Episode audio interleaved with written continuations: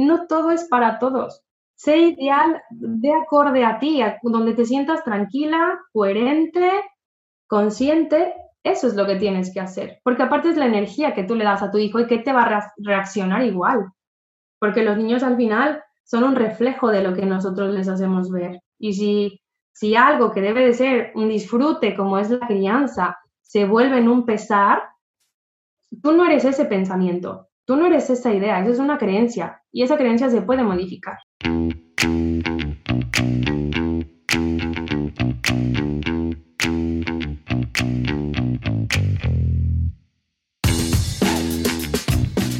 Hola, ¿cómo están? Bienvenidos a un episodio más de Padres Productivos. Y en esta ocasión les tengo a Charlene Solís. Ella es mexicana viviendo en España. Ella conoció a su esposo Luis hace nueve años y juntos tomaron la decisión de viajar por el mundo y se establecieron en Barcelona temporalmente hace cuatro años. A nivel profesional, ella se formó como terapeuta de lenguaje y aprendizaje y tiene dos posgrados, uno en neurologopedia y otro en neuropsicología. De hecho, actualmente ella nos está ayudando con terapias para eh, fomentar el desarrollo y la estimulación con mis hijas. Ella ha continuado su formación con diversas herramientas y métodos terapéuticos enfocados al desarrollo, crianza y comunicación familiar. Actualmente es asesora familiar e imparte terapia de neurorehabilitación con una metodología integral enfocada a la familia y a diversos entornos de la persona. También imparte cursos, ponencias y talleres de desarrollo, crecimiento y crianza consciente. Y desde hace 17 meses es mamá consciente de Lier, que es el mayor maestro de su vida.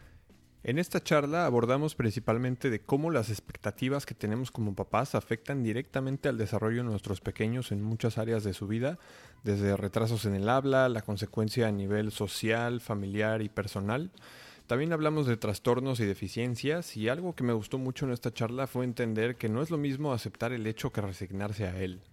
Por obvio que parezca, aceptar el hecho y afrontarlo desde el amor y la aceptación influye de una manera positiva a nuestros hijos, a la manera en la que afrontan los retos y mejora significativamente nuestra relación con ellos, cosa que no muchas veces logramos hacer por esa programación que tenemos nosotros como papás y cómo afecta a la sociedad en este sentido.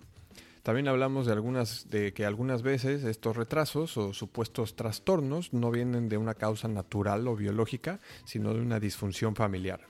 También nos compartió algunos consejos sobre cómo podemos comunicarnos con nuestros hijos adolescentes y preadolescentes y hablamos de los beneficios de dejar que los hijos se frustren ante situaciones. Y claro, también nos compartió sus técnicas de productividad, cómo establece sus objetivos y sus trucos para organizarse mejor. Así que los dejo con mi conversación con Charlene Solís.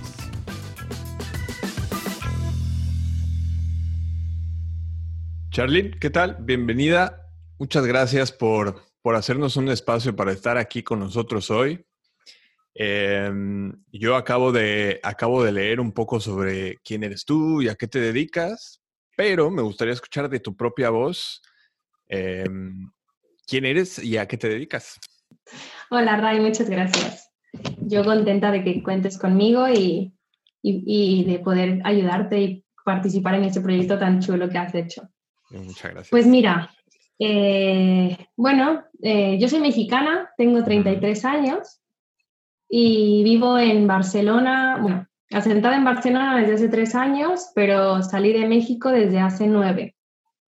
Entonces, primeramente salí de México por amor, porque fue como mi inspiración. Conocí a mi pareja en, México, en la Riviera Maya, y, pues él me dijo, vámonos a viajar por el mundo, y lo dejé todo y me vine con él.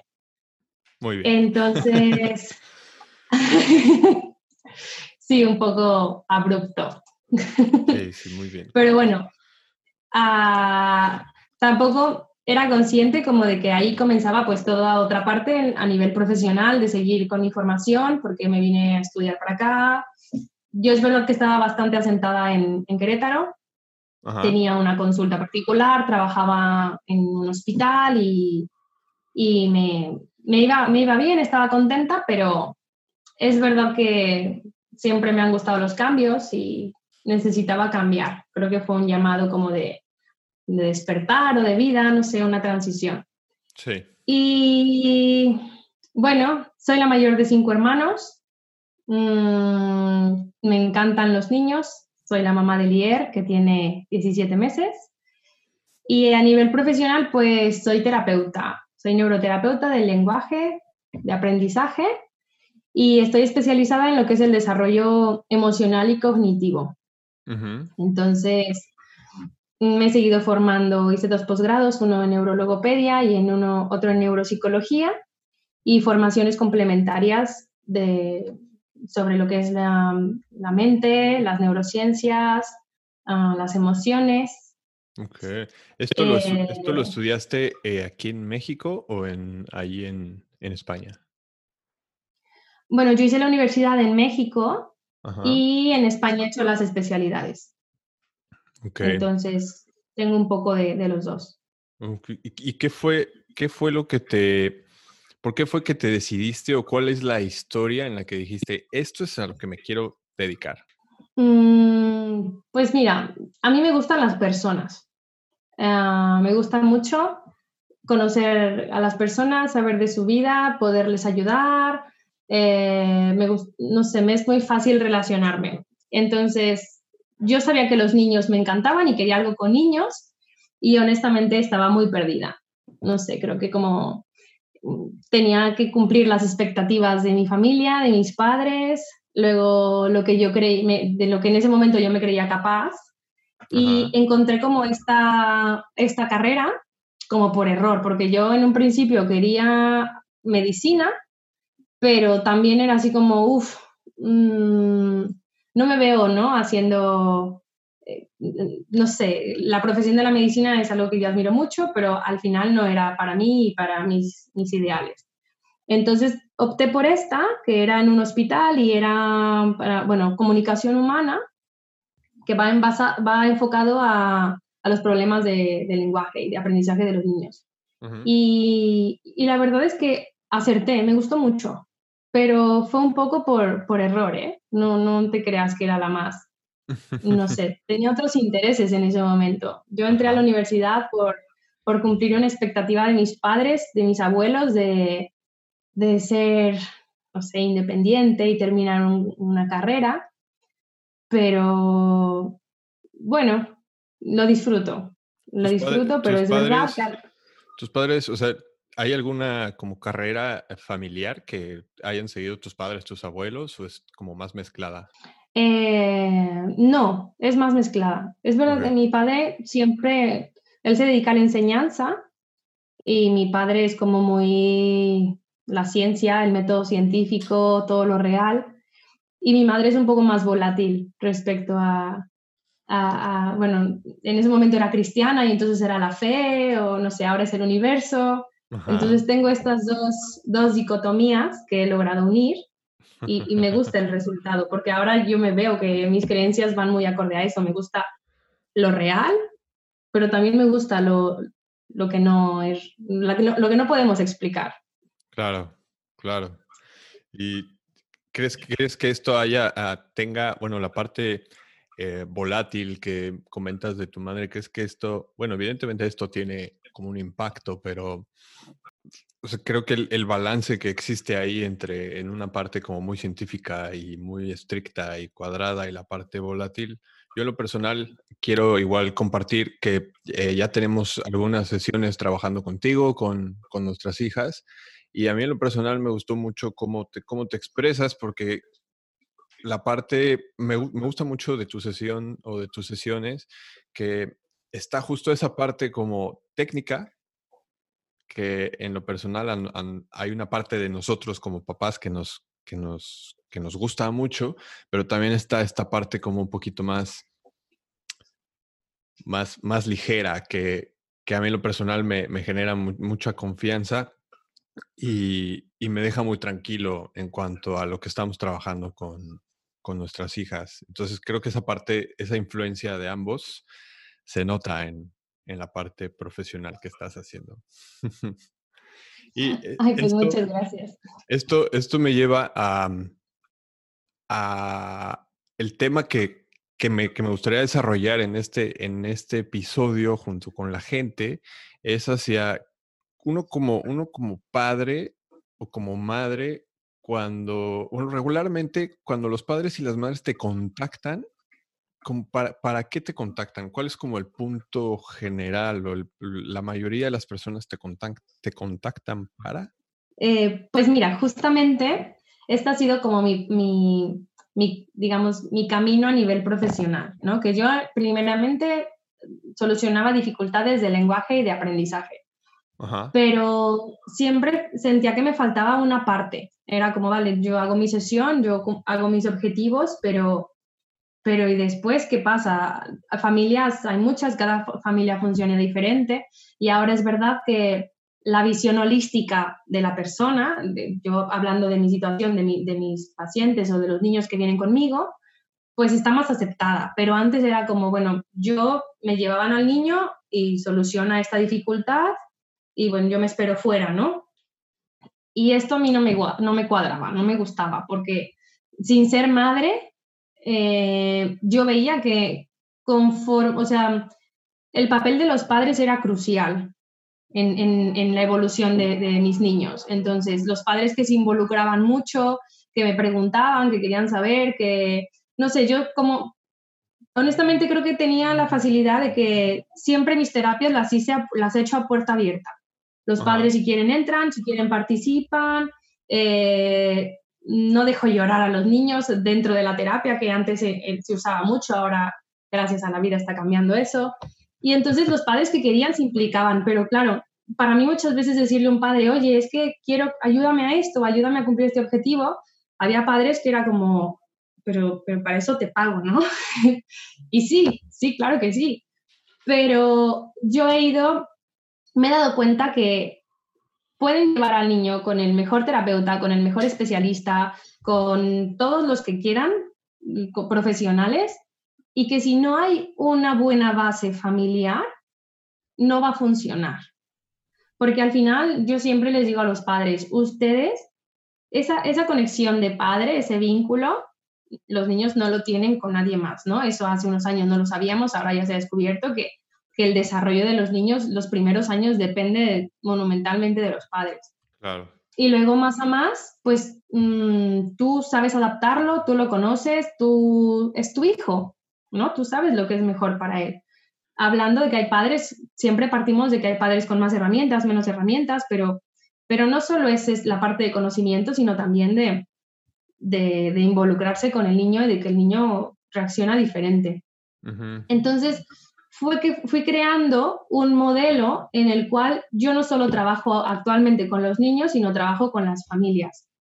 Y depende del, cuando trabaje con un niño y también de la familia que tan dispuesta esté a involucrarse, mm, ellos se convierten en los terapeutas, ellos se convierten en, en, la base. Porque a mí muchas veces, bueno, con lo que más trabajo es trastornos de lenguaje y aprendizaje, pero también he trabajado mucho con autismo, con déficit de atención, bueno, con, con todo lo que es discapacidad, o bueno, me gusta más diversidad funcional. Y siempre si hay una base de aceptación de los padres, sea cual sea, o sea como sea de complejo el, digamos, el diagnóstico o la etiqueta, sí. Mm, no importa, el niño va a evolucionar bien y va a estar bien, porque todo lo demás son expectativas o, digamos como objetivos para la sociedad. Pero el, niño, ¿qué es lo que realmente necesita? Seguridad, amor, confianza, mm, aceptación, y eso lo dan los padres. Y después lo da la sociedad. Entonces, ahora trabajo eh, también con familias, que no solo con niños con, con dificultades, sino con modelos de desarrollo cognitivo, de desarrollo emocional, de crianza, de educación, para trabajar esto, la, aceptación, la comunicación y principalmente la conexión, de, empoderarnos como papás y darnos cuenta que, que nuestros hijos mm, nos necesitan a nosotros y todo lo demás es un extra. A, nosotros te refieres a como papá y mamá, ¿no? Y es, es cuando tú, cuando tú dices que trabajas con familias, o sea, llegas a trabajar como más allá de papá y mamá.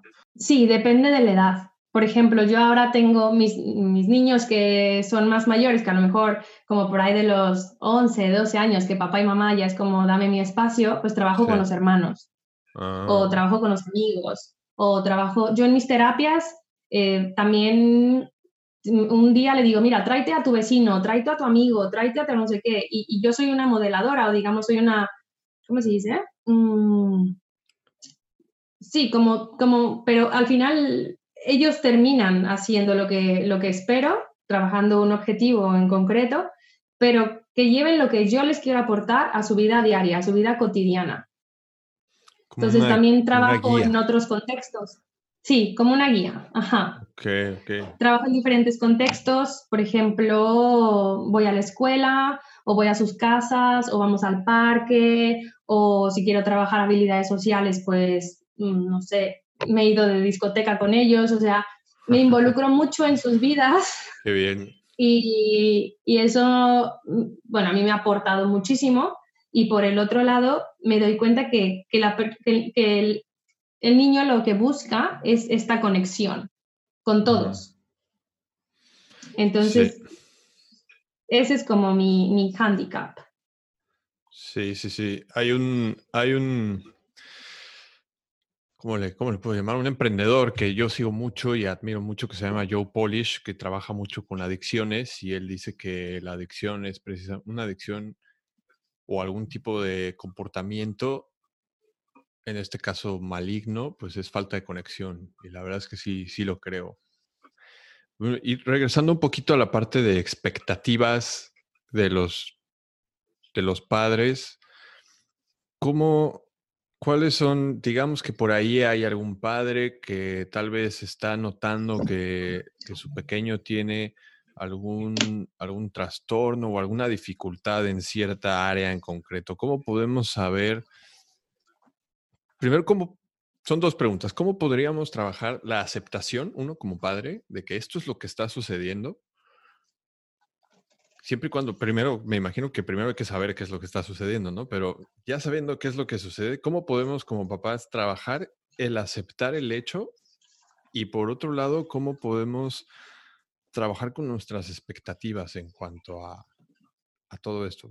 Claro, bueno, pues eh, yo pienso, pienso que principalmente es quitándonos la, creencia o la idea de que somos lo que hacemos. Que pienso que esa es la primera base, porque muchas veces las dificultades o digamos en trastornos o lo que sea que imposibilita es al hacer, ¿no?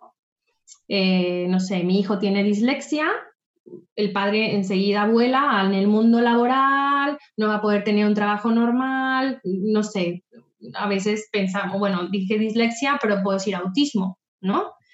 Pero todo esto se basa en, que los padres de por sí ya tenemos a lo mejor una expectativa de lo que, de lo, de nosotros, de lo que nosotros creemos de cómo debe de ser nuestro hijo. Entonces, uno hace una idealización de los hijos ¿no? Es normal. Yo creo que también es como la sociedad nos, va marcando de lo que, de este código binario, de lo que es bueno y lo que no es bueno.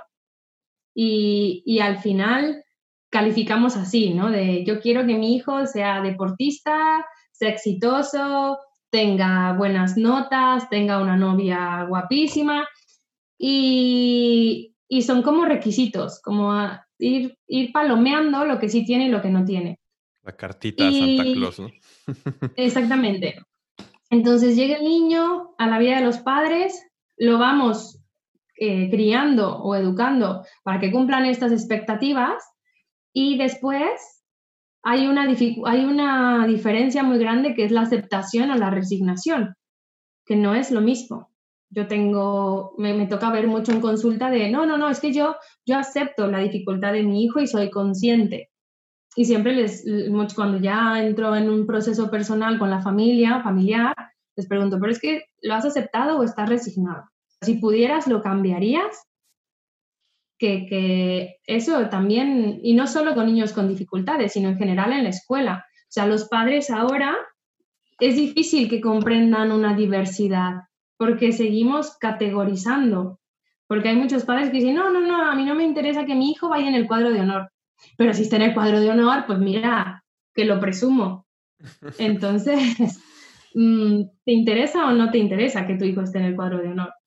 Y pues el niño entra en este conflicto de no quiero decepcionar a mis padres y entonces me esfuerzo por ser el ideal que ellos quieren y por complacer y es un niño que después se ve anulado porque no tiene una esencia sino es un niño que complace.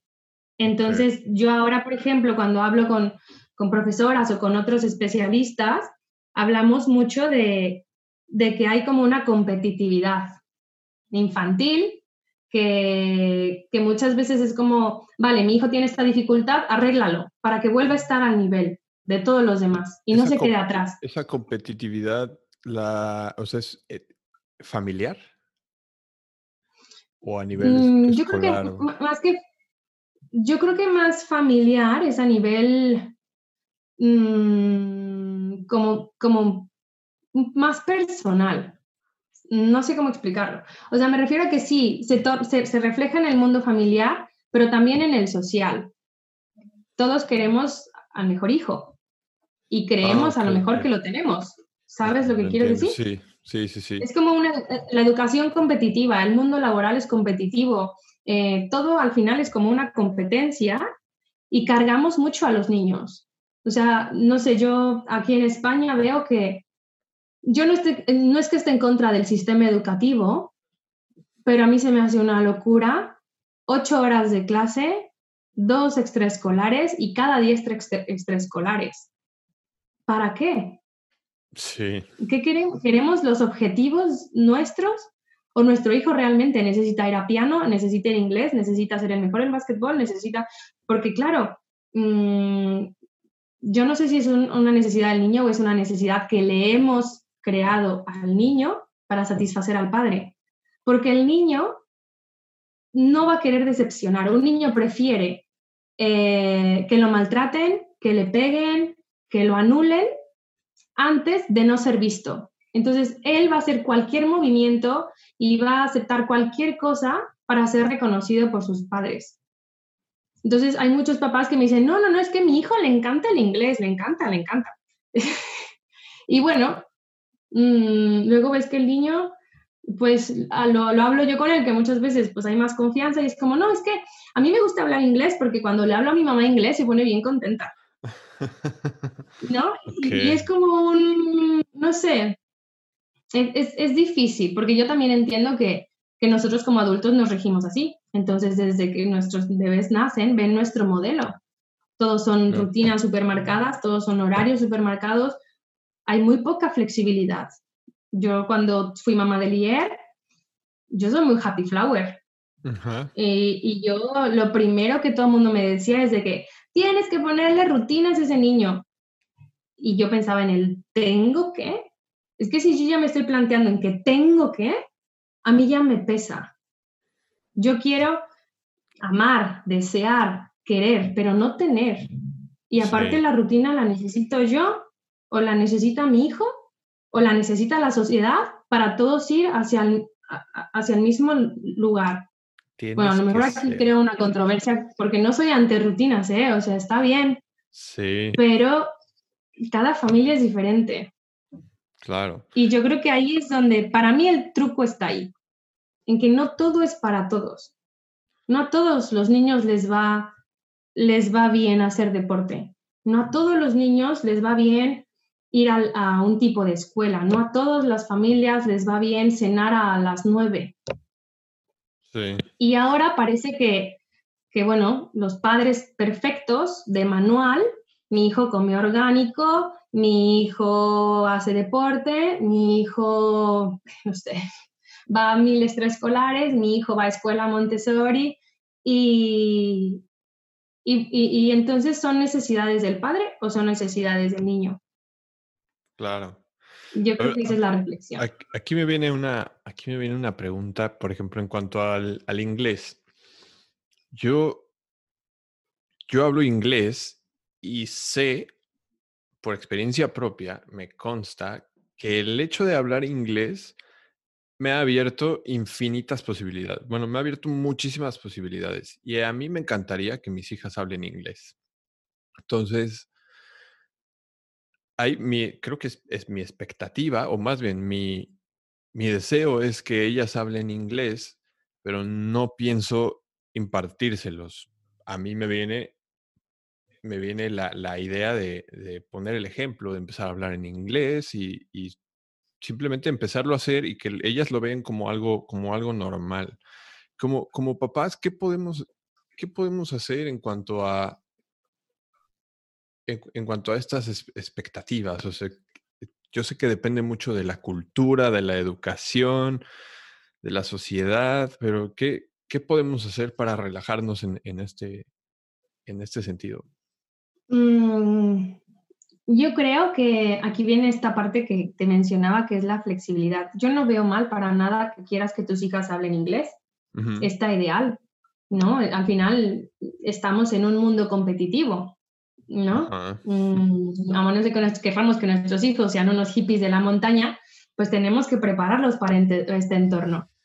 Entonces, yo creo que es bueno que les hables inglés y que lo quieras inculcar, pero en el momento en que ya se convierte en tu objetivo y no en el de tu hija, imagínate, crece tu hija y tu hija te dice, no quiero hablar más inglés. No, porque te va a abrir muchas herramientas, porque a mí me ha cambiado mi vida, porque ahí es cuando hay que saber separar tu expectativa a la de ella, ¿no? Que a lo mejor, por ejemplo, ahora el bilingüismo pues está muy instaurado, ¿no? Y los niños lo aprenden a través del juego. Pero otra cosa es que tú lo lleves a inglés, francés, a, como que ya vaya más allá de tu, de tu bienestar y del del niño. Sí. Porque los niños, lo bueno que tienen, pero al mismo tiempo no es tan bueno, es que se adaptan a todo. Somos súper adaptables y los niños más que nada. Y por eso es muy fácil confundir cuando algo le gusta al niño, cuando no le gusta y también el sentimiento que te genera. O sea, si tus hijas te dijeran, papá, no vamos a hablar inglés, ¿cómo te sentirías? Yo creo que ahí está en, la cuestión, no enseñarles o sí hablarles, pero decir, vale, y entonces si tú dirás, no, pues yo lo acepto y no pasa nada, pues es que es una expectativa bastante real y saludable, pero si dijeras, no, no, no, vería el modo de convencerlas porque tienen que entender, pues ahí ya es otra intención la que hay detrás de que aprendan inglés porque al final mm, hay una diferencia muy grande entre criar y educar. Para mí criar, bueno, no para mí, el concepto de criar, pues es como cumplir las, las necesidades básicas, ¿no? Bienestar, alimentación, em, salud, educación, eh, pero otra cosa es educar. Y para mí la educación, ahora que hay muchos conceptos que están muy de moda, de crianza consciente, crianza respetuosa, crianza, para mí la educación es poder eh, educar en libertad de conciencia, crear niños seguros, autónomos, independientes, pero que sean libres. ¿Y cómo damos una libertad? Brindando confianza y dejándolos escoger. Y dejándolos escoger muchas veces es, no, si yo le dejo escoger, yo le digo, o básquetbol o fútbol. ah, claro, si tu hijo escoge, ¿sabes? ¿Cómo podríamos dejarlos escoger? Pues yo, por ejemplo, eso, desde que son muy pequeños, mm, si, aprendemos a conectar con ellos y, también a identificar cuando nosotros queremos que ellos hagan algo por, necesidad nuestra y discernir a cuando es necesidad suya. Por ejemplo, eh, cuando son más grandes, a, base de la comunicación, hacerlos llevar a la reflexión, que, que, tengan un pensamiento crítico para que ellos puedan escoger con libertad. Es verdad que va a estar nuestra influencia, claro que sí, porque nuestros niños nacen en blanco, es un software y nosotros les vamos instalando sus pequeños softwares que al final son espejos nuestros. Sí. ¿No? O sea, realmente algo de nosotros pillarán, si no es que bastantes cosas. Pero otra cosa es cuando ellos ya pueden escoger y nosotros a nuestros hijos hemos fomentado desde pequeñitos el pensamiento crítico, el que se cuestionen cosas, la creatividad, el que tengan autonomía para autorregularse y autogestionarse y saber hacer sus propias elecciones, pues nosotros ahí hacer un papel de acompañantes. Y en el momento que decidan cambiar, mm, permitirles cambiar. Ok. Ahora, por ejemplo, yo, yo me imagino que al final se puede aplicar tan, independientemente de la edad que tengan los, los pequeños, ¿no? Pero a mí me viene un, un ejemplo, por ejemplo, a, a, la hora de comer. De mis, de mis tres niñas, tengo dos que comen excelentemente bien y se comen casi todo lo que les des, sin hacer ni pío.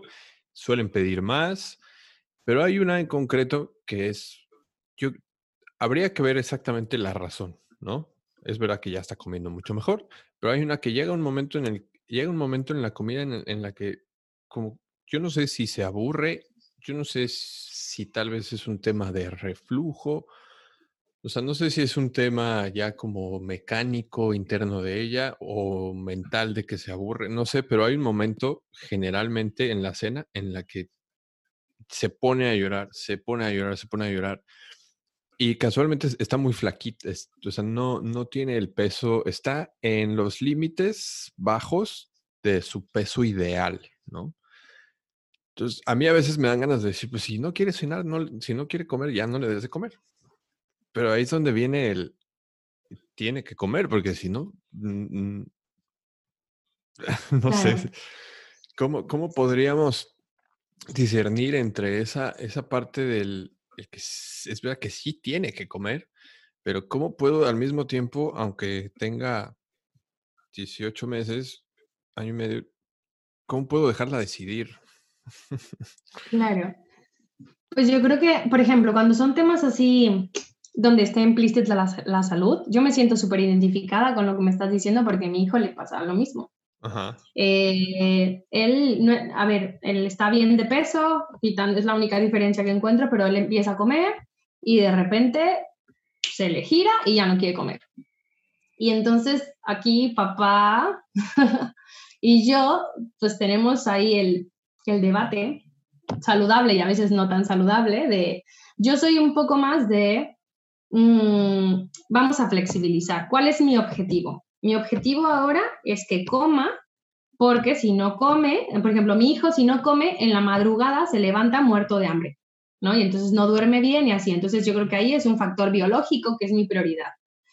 Y entonces yo lo que hago es busco otras maneras de que coma. O sea, sí me he visto como la madre helicóptero, que está súper de moda eso, persiguiendo a mi hijo por la sala con la cuchara. Pero soy consciente de eso, ¿sabes?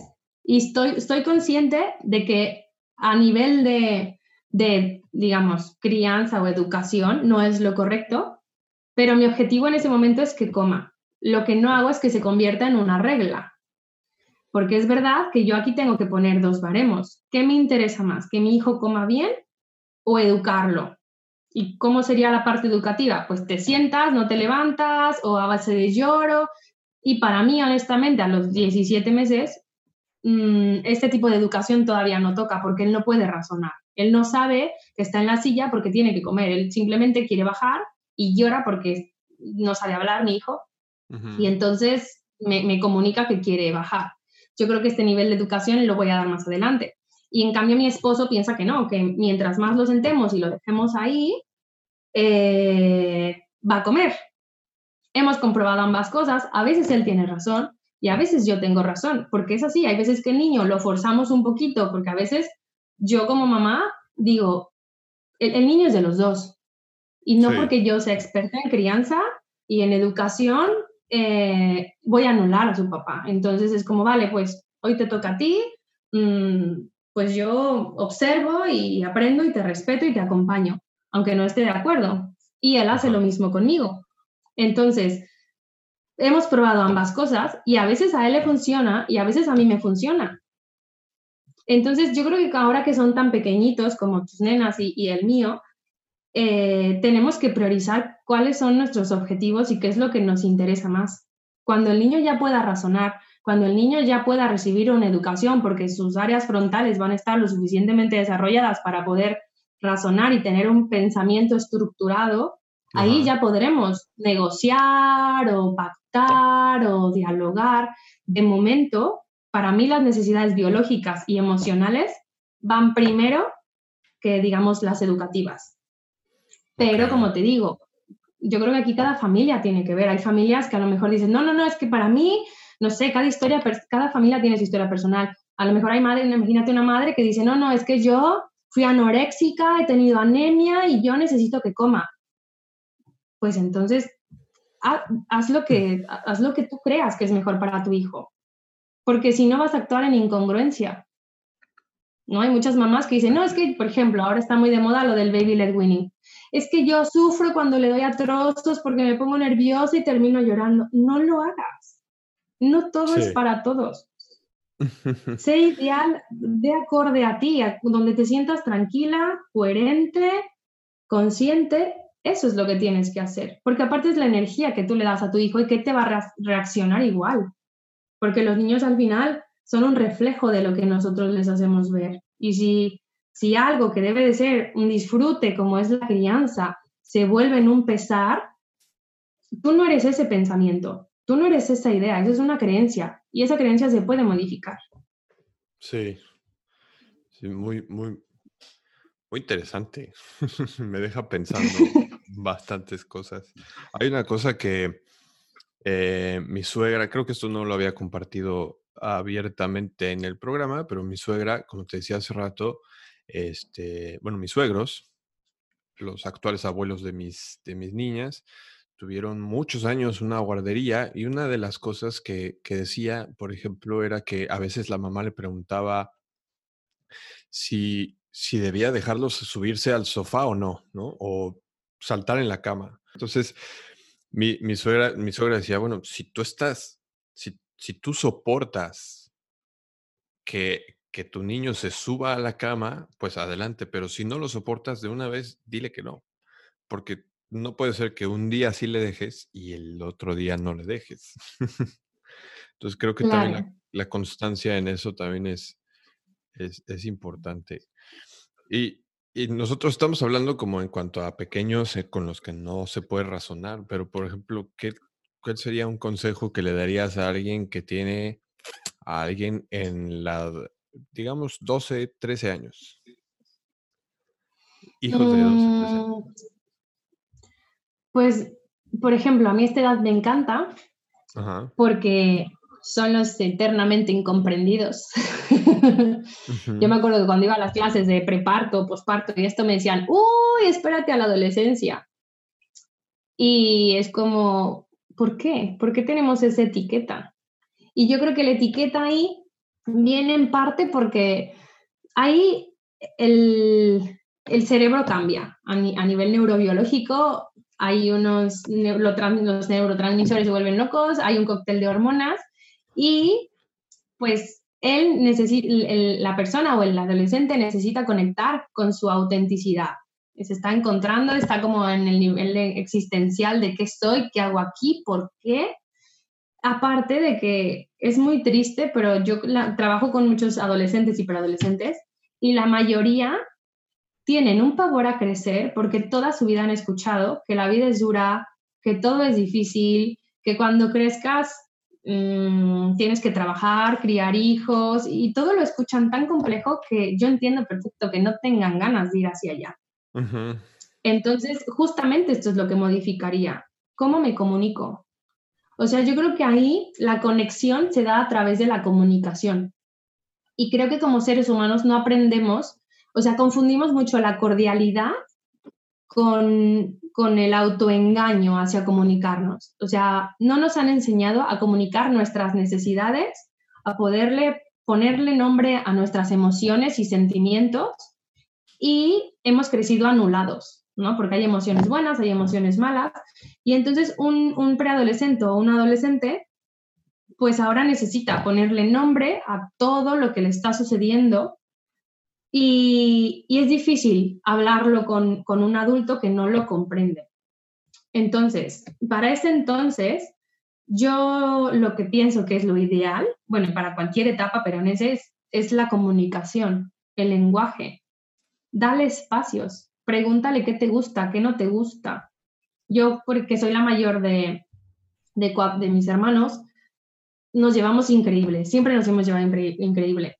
Y creo que es porque yo siempre soy muy pesada, así de, y dime qué te gusta de mí, y dime qué odias de mí, y dime qué quieres que cambie. Y si pudiera, ¿sabes? Y siempre estoy como, y es como, ah, pero entonces me conocen tan bien y los conozco tan bien que hemos hecho un vínculo súper fuerte. Y creo que eso es lo que muchas veces falla. O sea, porque ya a ese entonces educar ya vamos tarde. O sea, si no hemos puesto patrones de educación antes, ya, ya, no sé, es muchas veces cuando se tiene que pedir ayuda. Y luego también pasa que hacemos como un cambio de, a los niños les queremos dar todo y, y es como que no los enseñamos a frustrarse desde pequeños, pero llegan a la, a la adolescencia y todo es frustración. No, no puedes estudiar eso. No, no hay dinero para tu universidad. No, esa chica no le gustas porque tienes granos. No, ¿sabes? Y entonces el niño es como, ¿por qué crecí? Bueno, ya no niño, ¿no? El, preadolescente. Sí. Y, y luego lo que me espera y lo que me viene. Entonces yo creo que por eso también, ahora, por ejemplo, yo, yo me topo con mucha confusión entre lo que es crianza consciente o respetuosa o la etiqueta que le quieras poner, con el hecho de no poner límites confundimos el amor con la poca tolerancia a la frustración. No, es que, es que no, no, no, no, no quiero que llore. Entonces hay muchas mamás que no dicen no, que con lo respeto, pero creo que necesitamos límites, necesitamos frustrarnos, porque si no cuando llegamos a la adolescencia y la vida nos frustra, porque la vida en muchas situaciones es frustrante, se nos viene abajo todo. Ya no tenemos ganas de vivir. ¿Por qué? Porque ¿por qué voy a querer vivir en este mundo tan hostil en el cual ya no, ya las cosas no son tan fáciles como yo las tenía en casa? Claro. Claro, claro. Entonces, comunicación, ya me, me enrollé un montón, pero creo que es comunicarte. Lo que muchas veces a esa edad llevamos una mochila tan pesada que no sabemos cómo comunicarnos porque nos cuesta enseñar esta vulnerabilidad. Y entonces yo, si no tengo una buena comunicación, ¿Cómo llego con mi hijo adolescente que me va a cerrar la puerta en las narices? Porque esto se fomenta desde antes. Pero lo que yo siempre digo, pide ayuda. Pide ayuda. Siempre hay alguien. Siempre hay formas para hacer. Sí. Pero no, no permitas que, esa etapa aleje. Porque hay muchos papás que dicen, es que hasta que era niño súper bien, pero ahora en la adolescencia ya me miente, me engaña. Vale, hay que ver por qué. ¿Qué ha pasado ahí? Sí. yo, yo la verdad es que yo he tenido una adolescencia tan rebelde y conforme lo, voy viendo ahora que soy un poquito más grande y sí veo que, que había, y he logrado identificar que había como mucha dualidad en cuanto a lo que mi madre hacía, a lo que mi padre hacía. Mi padre, por ejemplo, nunca fue muy Siempre fue muy social, pero nunca fue de expresar cómo se sentía. Mi madre sí, por ejemplo. Entonces, pues ahora, mismo, conforme lo ibas diciendo, es verdad que, el hecho de poder hablar abiertamente y poderle poner, justo como el, eh, uno de los, el primer episodio que, que, tuvimos, de pues, ponerle nombre a tus emociones, y es mucho, es verdad que no vas a andar por ahí en la calle diciéndole, me siento así, así, así, así, pero con que tú lo sepas identificar y en un entorno especialmente cercano como el, que es el de tu familia, que lo puedas empezar a, expresar de esa manera y que otra cosa que me viene a la mente es que así como, así como la comida o la salud en cuanto a lo que nuestros hijos comen depende mucho de los hábitos que tenemos los papás, creo que todo esto también, me imagino que más que nada tú trabajas con, con la cabeza de los papás. ¿No? no digas nada. sí, sí, sí, porque al final, pues tú puedes, tú podrás hacer mucho durante la terapia, pero si en casa, que es de donde viene todo lo que se ha aprendido, no se mantiene lo que tú estás trabajando, pues me imagino que ha de costar muchísimo trabajo. Claro, sí, yo honestamente eh, siempre digo como que no, no, o sea, mm, mi esposo me hace, me hace gracia diciendo como que yo creo que ahora ya no es, ya, ya no es un tema tan tabú, Y es verdad que hay muchos padres, muchos que ya se interesan ¿no? en querer cambiar, en que son conscientes en que repiten, repetimos patrones, en que son conscientes en que si yo no cambio, mis hijos no cambian. Pero yo siempre digo así de, yo trabajo con los niños, pero en realidad el trabajo lo hacen los padres. Porque tú piensas, un niño realmente, ¿qué tiene que hacer? O sea, un niño por sí solo no puede cambiar. ¿Sabes lo que te digo? No tiene la, digamos, la, guía. la madurez o la guía, ¿sabes? Entonces, él repite lo que observa a, través de la imitación. Entonces, el trabajo arduo está con los padres. Yo empecé a trabajar con familias que, que sus hijos no tienen ninguna dificultad porque me llegaban cada vez más niños con dificultades inventadas. Es que mi niño no lee lo suficientemente rápido. Es que mi niño iba, es trilingüe, pero entonces no me pronuncia bien la S del inglés. Es, y entonces ahí es cuando empecé a ver de, bola, o sea, una cosa es que haya un trastorno o una alteración neurobiológica o alguna dificultad de desarrollo, pero otra cosa es que ya hay como dificultades que son inventadas por un contexto familiar y social y que se reduce a cumplir expectativas de los padres o niños que presentan a lo mejor unas sintomatologías como tartamudez o miedo o apatía social o así, porque no tienen una base, una buena base familiar. Y de esos hay muchos, por ejemplo, dificultades de lenguaje, hay muchas que vienen porque en casa hay alguna situación emocional. Entonces, por eso fue que me preparé en toda esta parte de emociones, porque todo está conectado ahora a las emociones.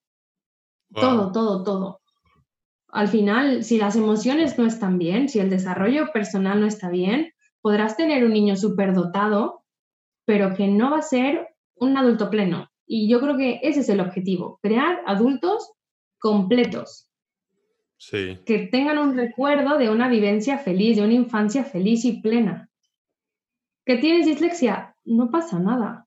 ¿Que tienes, no sé, un coeficiente intelectual bajo? No pasa nada, hay adaptaciones.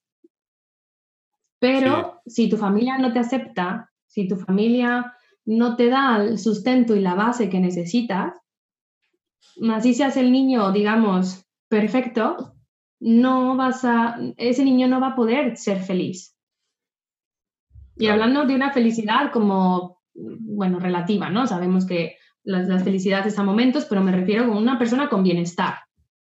Sí, sí, sí. Plena, plena, como, como decías. Sí. Súper. Oh, pues muchísimas gracias por compartir todo esto. Creo que a mí, bueno, a mí lo personal me deja, me deja bastante. Espero que a los que nos estén escuchando también. Em, esto me llevaría un poquito a, más bien, me gustaría ya pasar a la, a la sección de algunas preguntas que le hago a todos nuestros invitados. Y sería esa Supongamos que tú pudieras viajar en el tiempo, te metes a una máquina del tiempo y llegas a la mañana de tu cumpleaños número 18. Y te apareces en el cuarto de Charlene de 18 años. Esa mañana, ¿qué le dirías? Uy, esa, esa pregunta me gusta mucho porque ah, yo nací en una casa cristiana mi mamá era cristiana y mi papá era ateo. Y entonces yo los domingos me iba a buscar cristianos a predicar a, los parques y a, salvar a la gente del infierno. Entonces mi mamá era muy creyente, yo era muy creyente, pero al mismo tiempo ahí empezaba el despertar de, conciencia de decir, de verdad, si no predico me voy al infierno. y entonces mm, yo tenía muchas culpas. ¿Eh? A esa edad. Dime. ¿Era a esa sí, edad? A esa edad. Sí, porque al mismo tiempo, pues yo quería tener un novio y quería salir con amigos y hacer una vida, mm, digamos, social normal. Y pues no me mi, mamá no me dejaba y mi papá sí. Entonces era, e, era difícil. Y, y yo lo que me diría es como, mmm, vas a tener la vida que tú construyas. La llave de tu vida la tienes tú. No es una cuestión de bien y mal, como yo lo veía en ese entonces, que todo era muy malo o todo era muy bueno. es como las reglas del juego yo las pongo, tengo la llave de mi vida y si me quiero y me acepto y creo en mí, todo lo demás va a ir por sí solo. Entonces creo que aquí también es cuando viene la parte esta que te digo de que creo en, en, ¿cómo decirlo? Es que creo en, lo increíble de la vida, ¿sabes? Creo que pasan cosas súper, súper bonitas. Lo que pasa es que vamos a veces tan enfocados por ciertas creencias y expectativas que nos hicieron creer que tenemos que cumplir que no lo vemos. Ok. Ok, muy interesante. La, la siguiente pregunta ya es haciendo un poquito la transición ahora sí a, la parte de, lo que es tu especialidad. Y una cosa que no, que, no había platicado y es que dentro de lo que nosotros hemos platicado ya ah, fuera de las sesiones, es que tú estás ahora tomando un máster en, en, marketing digital, tienes, tienes tu página, estás creando contenido, este, estás súper activa y aparte tienes a tu pequeño ahí y aparte das las sesiones y todo esto. Entonces mi pregunta ya va hacia, hacia la parte de productividad. y eh, sería, ¿cuál sería como esa técnica, rutina o consejo que nos podrías dar para poder malabarear varias cosas al mismo tiempo? O lo que te ha servido pues a ti para poder hacer varias cosas al mismo tiempo. Claro. Eh, en primera, una parte que yo creo que es como personal, de crecimiento personal, es el hecho de amar los objetivos que me pongo. No hacer por hacer, ¿no? Porque, por ejemplo, yo digo, cuando yo me veo diciendo, es que tengo que hacer una newsletter para, uff, ahí es como que reviso mi lenguaje y digo, tengo o quiero o, ¿sabes? Y en base a eso fijo objetivos. Yo, pues honestamente, soy, como ya te lo, más o menos te lo he comentado, pues soy un poco volátil, soy un poco pájara, entonces yo necesito objetivos claros. Y para ponerme un objetivo claro, tengo, no sé si has escuchado de la regla esta como de, porque lo primero es me hago una hoja de ruta y lo escribo. Yo soy, bueno, no, no solo es que yo sea, sino la, neurociencia ha demostrado que las cosas cuando las escribimos, nuestro cerebro las asimila más como reales. Entonces yo soy mucho de hacer listas, diagramas, escribir y todo dejarlo plasmado en, libretas. Tengo libretas de todo, muchas libretas. Y entonces eh, me hago una hoja de ruta de hacia dónde voy con cierta flexibilidad, porque creo que hay muchas veces ahí está el, el, encontrar de por qué no alcanzamos objetivos, porque es como si yo digo, ah, es que este año voy a ir a Europa y voy a ir a Europa y voy a ir a Europa y, yo quiero ir a Europa porque no conozco Europa.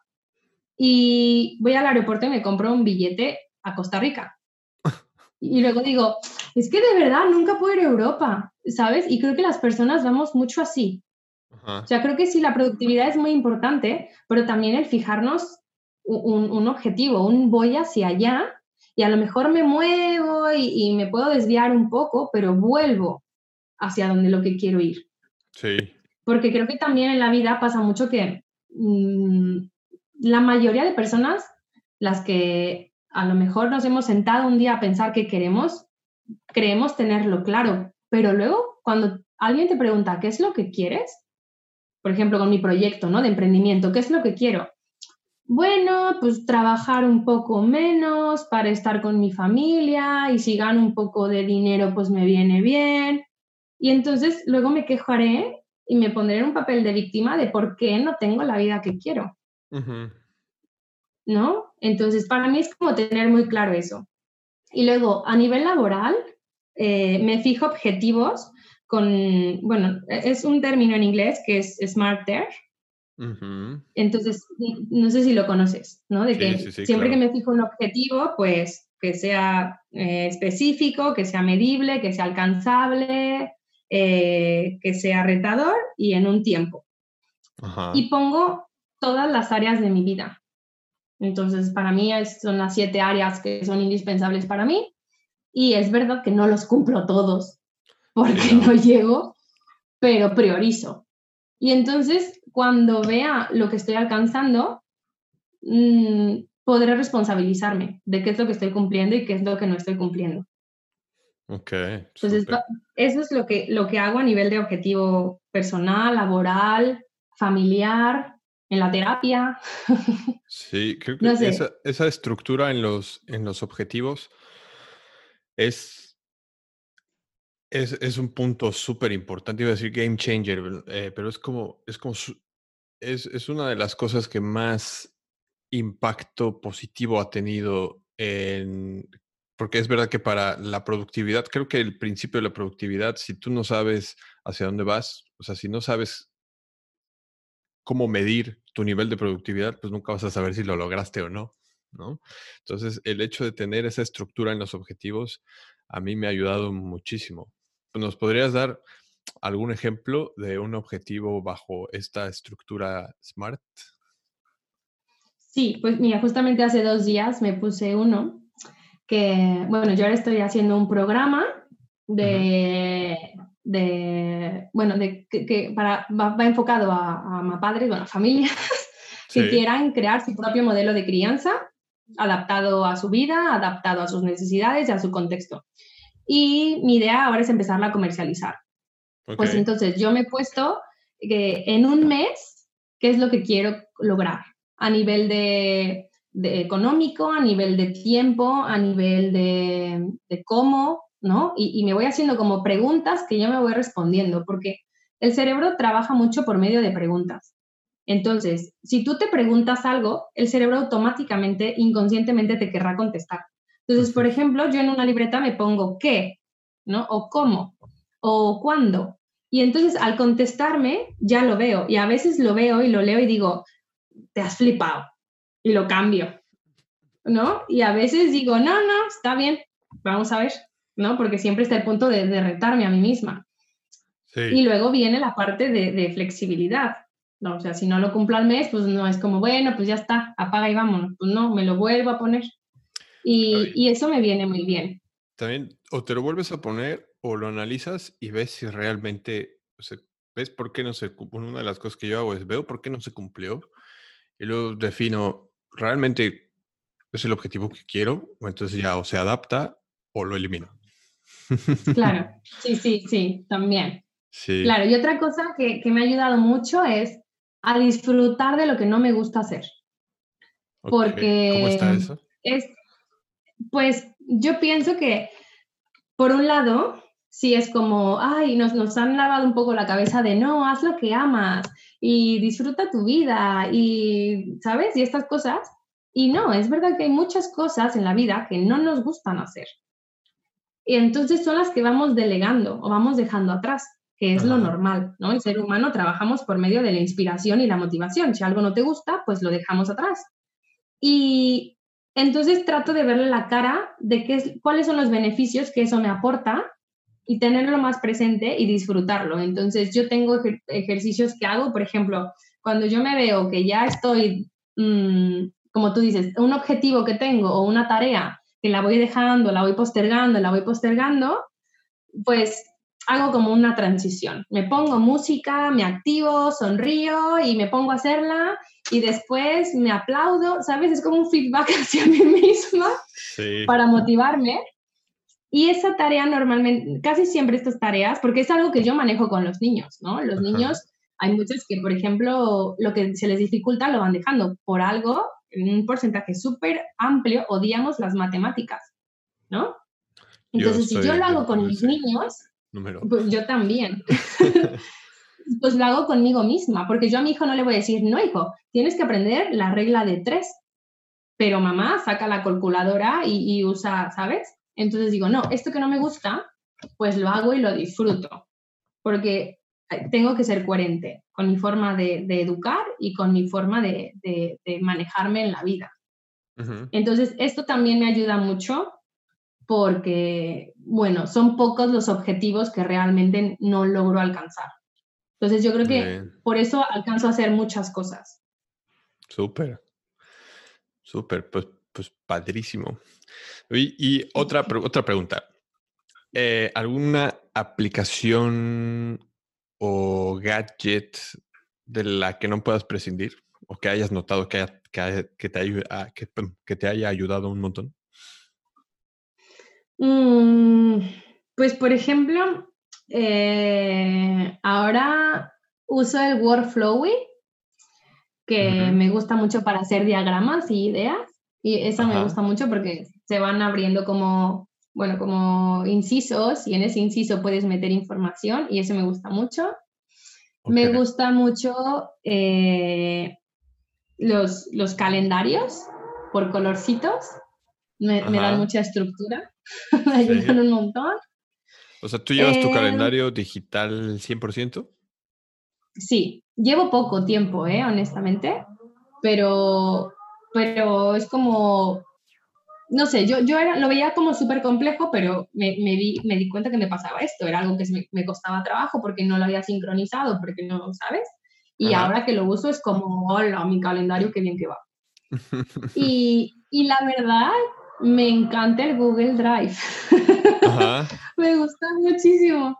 Se me hace súper práctico, ¿sabes? Así, subir, bajar, descargar. Tengo repetidos chorrocientos mil cosas, pero a mí, por ejemplo, con los niños que tienen dificultades de aprendizaje, pues yo les enseño reglas eh, de, de, colores, de categorización y así, y yo como adulto me sirven mucho.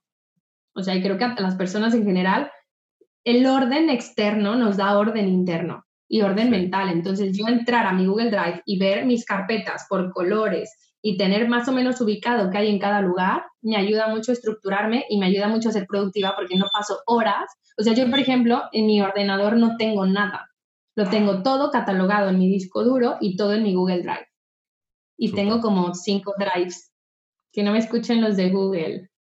Porque, porque Pero, no, si yo te dijera cuántos tengo por ahí.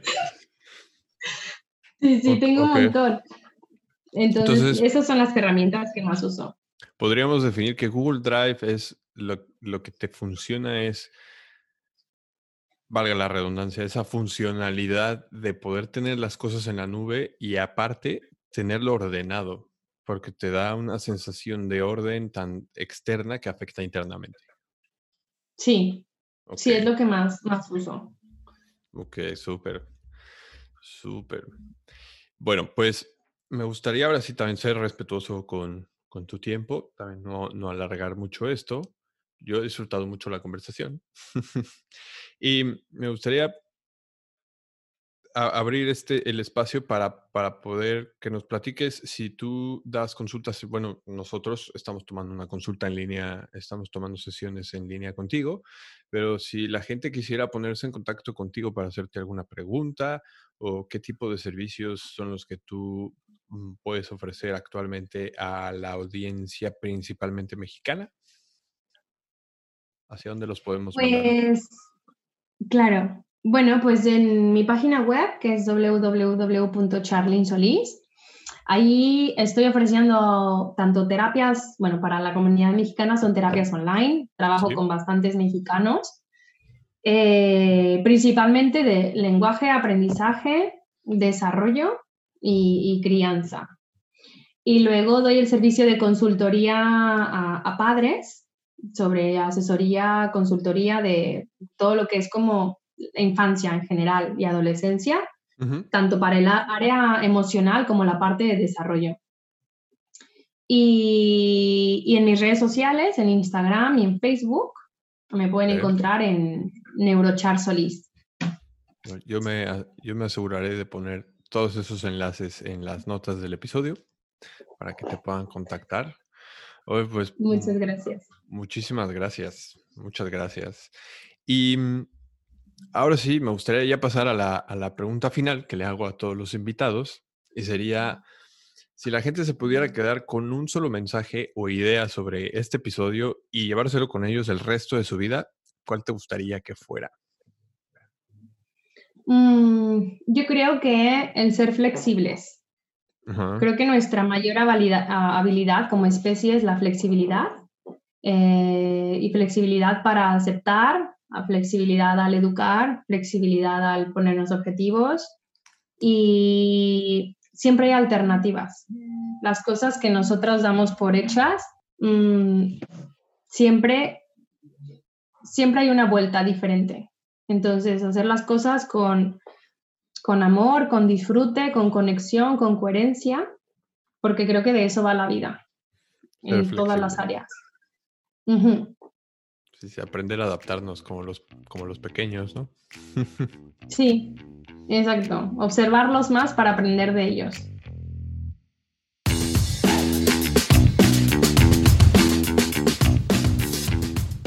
Bueno, muchas gracias por haber llegado hasta aquí y por haber escuchado un episodio más. Recuerda que para ver las notas y los recursos mencionados en este episodio puedes visitar padresproductivos.com diagonal podcast.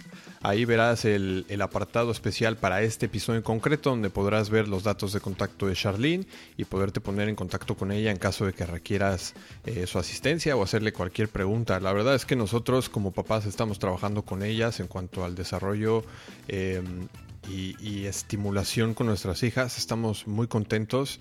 Es una excelente persona, es muy cariñosa, muy abierta y comparte muchísima información que, es de valor.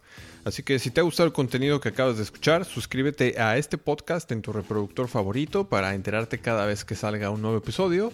En Spotify puedes darle al botón de seguir y si nos estás escuchando en Apple Podcast, no dudes en dejarnos una reseña de 5 estrellas para ayudarnos a llegar a más gente. Por último, si consideras que este episodio le puede ayudar a alguien que conozcas, no te olvides de compartirlo en tus redes sociales y etiquetarnos como arroba padres productivos en Facebook e Instagram. Eso es todo por ahora. Yo soy Ray López, soy experto en cantar chuchuá chuchuá. ¡Atención! ¡Sí, señor! Nos vemos en el próximo episodio. Adiós.